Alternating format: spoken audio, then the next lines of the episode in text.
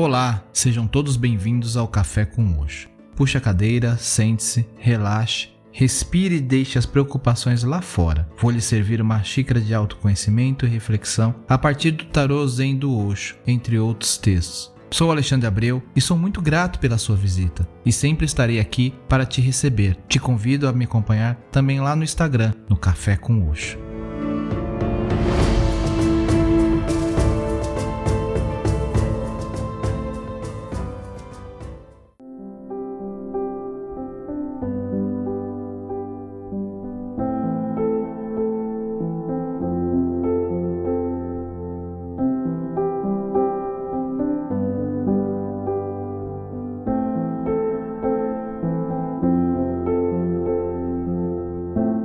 Olá, tudo bem com vocês? Temos vivido dias intensos de muitas mudanças, inclusive o assunto já foi pauta do episódio 10 aqui do podcast, entre outros onde o tema foi abordado de forma indireta. Normalmente mudanças são acompanhadas de transformação, o que me fez recordar de um texto que postei em meu blog em março de 2018 do grande Rubem Alves. Como já comentei certa vez, Rubem Alves é um construtor de pontes não com armações de ferro, concreto, pedras e outros elementos comuns à construção civil. Ele usava as palavras como matéria-prima para construir pontes que nos levam a lugares onde precisamos ir e sair do nosso habitat de pensar e refletir. E onde Rubem Alves se encaixa no contexto de evolução e transformação? Bem, ele se encaixa no momento em que me deparei com a morte de uma pessoa querida, em 2018. E na tentativa de racionalizar algumas coisas, me lembrei que a morte não é o fim, é evolução e transformação. Na ocasião, estando no velório, tive a experiência de vivenciar religiões que encaram a morte de forma distinta e que, no fundo, se completam. Foi uma experiência que me trouxe a reflexão e que Rubem Alves trata no texto. Ele nos presenteia com palavras maravilhosas, onde nos leva a outras terras, onde nos insere no mundo do sagrado. Vale um lembrete que Rubem Alves, na sua essência teológica, foi protestante histórico, um pastor jubilado da igreja presbiteriana, e que de pastor passou a ser construtor de pontes.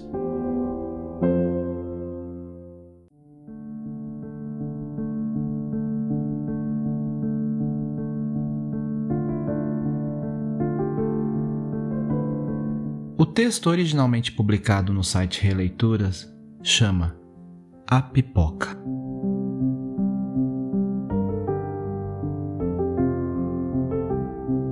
As comidas para mim são entidades oníricas. Provocam a minha capacidade de sonhar. Nunca imaginei, entretanto, que chegaria um dia em que a pipoca iria me fazer sonhar, pois foi precisamente isso que aconteceu. A pipoca, milho mirrado, grãos redondos e duros, me pareceu uma simples molecagem, brincadeira deliciosa, sem dimensões metafísicas ou psicanalíticas. Entretanto, dias atrás, conversando com uma paciente, ela mencionou a pipoca. E algo inesperado na minha mente aconteceu. Minhas ideias começaram a estourar como pipoca. Percebi então a relação metafórica entre a pipoca e o ato de pensar. Um bom pensamento nasce como uma pipoca que estoura, de forma inesperada e imprevisível. A pipoca se revelou a mim, então, como um extraordinário objeto poético. Poético porque, ao pensar nelas, as pipocas, meus pensamentos se pôs a dar estouros e pulos como aquelas pipocas dentro de uma panela. Lembrei-me do sentido religioso da pipoca. A pipoca tem sentido religioso? Pois tem. Para os cristãos, religiosos são o pão e o vinho, que simbolizam o corpo e o sangue de Cristo. A mistura de vida e alegria, porque vida só vida sem alegria não é vida. Pão e vinho devem ser bebidos juntos. Vida e alegria devem existir juntas. Lembrei-me então de lição que aprendi com a mãe Estela, sábia poderosa do candomblé baiano, que a pipoca é comida sagrada no candomblé. A pipoca é um milho mirrado, subdesenvolvido. Fosse eu o agricultor ignorante, e se no meio dos meus milhos graúdos aparecessem aquelas espigas nanicas, eu ficaria bravo e trataria de me livrar delas. Pois o fato é que, sob o ponto de vista de tamanho, os milhos da pipoca não podem competir com os milhos normais. Não sei como isso aconteceu, mas o fato é que houve alguém que teve a ideia de debulhar as espigas e colocá-las numa panela sobre o fogo, esperando que assim os grãos amolecessem e pudessem ser comidos. Havendo fracassado a experiência com a água, tentou a gordura. O que aconteceu, ninguém jamais poderia ter imaginado. Repentinamente, os grãos começaram a estourar. Saltavam da panela como uma enorme barulheira. Mas o extraordinário era o que aconteceu com eles. Os grãos duros, quebra-dentes, se transformavam em flores brancas e macias que até as crianças podiam comer. O estouro das pipocas se transformou então de uma simples operação culinária em uma festa, brincadeira, molecagem, para os risos de todos, especialmente as crianças. É muito divertido ver o estouro das pipocas. E o que é que isso tem a ver com o candomblé? É que a transformação do milho duro em pipoca macia é símbolo da grande transformação, porque devem passar os homens para que eles venham a ser o que devem ser. O milho da pipoca não é o que deve ser, ele deve ser aquilo que acontece depois do estouro. O milho da pipoca somos nós, duros, quebradentes, impróprios para comer. Pelo poder do fogo, podemos repentinamente nos transformar em outra coisa. Voltar a ser criança, mas a transformação só acontece pelo poder do fogo. Milho de pipoca que não passa pelo fogo continua a ser milho de pipoca para sempre.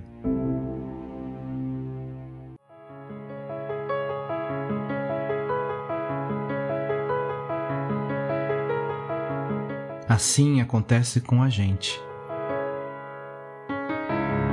As grandes transformações acontecem quando passamos pelo fogo.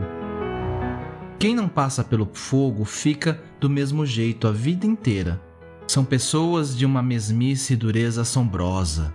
Só que elas não percebem, acham que o seu jeito de ser é o melhor jeito de ser, mas de repente vem o fogo. O fogo é quando a vida nos lança numa situação que nunca imaginamos. Dor, pode ser fogo de fora. Perder um amor, perder um filho, ficar doente, perder um emprego, ficar pobre, pode ser fogo de dentro. Pânico, medo, ansiedade, depressão, sofrimentos cujas causas ignoramos, há sempre o recurso aos remédios apagar o fogo. Sem o fogo, o sofrimento diminui e com isso a possibilidade de grande transformação. Imagino que a pobre pipoca fechada dentro da panela, lá dentro, ficando cada vez mais quente, pense que sua hora chegou, vai morrer. De dentro de sua casca dura, fechada em si mesmo, ela não pode imaginar destino diferente, não pode imaginar a transformação que está sendo preparada. A pipoca não imagina aquilo de que ela é capaz. Aí, sem aviso prévio, pelo poder do fogo, a grande transformação acontece. Puf!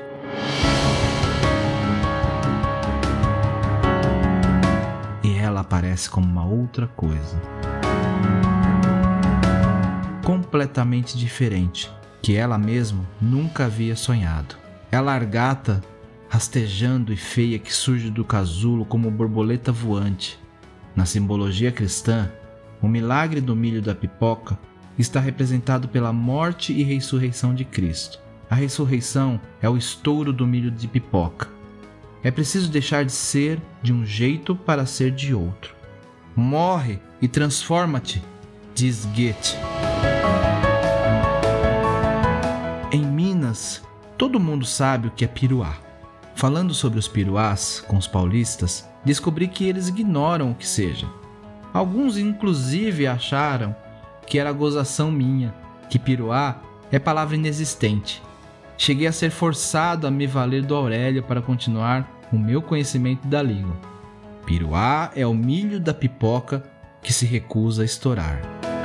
Meu amigo William, extraordinário professor pesquisador da Unicamp, especializou-se em milhos e desvendou cientificamente o assombro do estouro da pipoca. Com certeza, ele tem uma explicação científica para os piruás.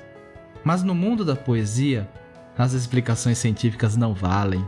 Por exemplo, em Minas, piruá é o nome que se dá às mulheres que não conseguiram casar. Minha prima, passada dos 40, lamentava: Fiquei piruá. Mas acho que o poder metafórico dos piruás é maior. Piruá são aquelas pessoas que, por mais que o fogo esquente, se recusam a mudar. Elas acham que não pode existir coisa mais maravilhosa do que o jeito delas serem. Ignoram o dito de Jesus: quem preservar a sua vida, perdê-la-á. A sua presunção e o seu medo são a dura casca do milho que não estoura. O destino delas é triste. Vão ficar duras a vida inteira. Não vão se transformar na flor branca e macia. Não vão dar alegria para ninguém. Terminando o estouro alegre da pipoca, no fundo da panela ficam os piruás, que não servem para nada. Seu destino é o lixo. Quanto às pipocas que estouram, são adultos que voltaram a ser crianças e que sabem que a vida é uma grande brincadeira. Nunca imaginei que chegaria um dia em que a pipoca iria me fazer sonhar. Pois foi precisamente isso que aconteceu. Namastê.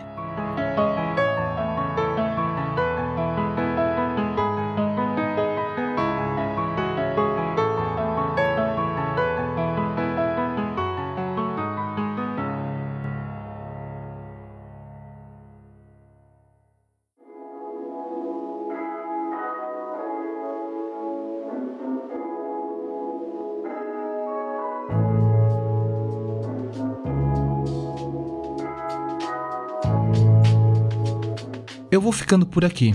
E não esqueça de compartilhar o Café com Oxo com quem você gosta e quer bem. Você encontra o podcast no Spotify, Podcast Addict, Apple Podcast ou Google Podcast. Assine para receber as atualizações dos próximos episódios. Me segue lá no Instagram, estou como Café com Oxo. Ou ainda no grupo lá no Telegram, t.me barra Café com Oxo. Te espero por lá.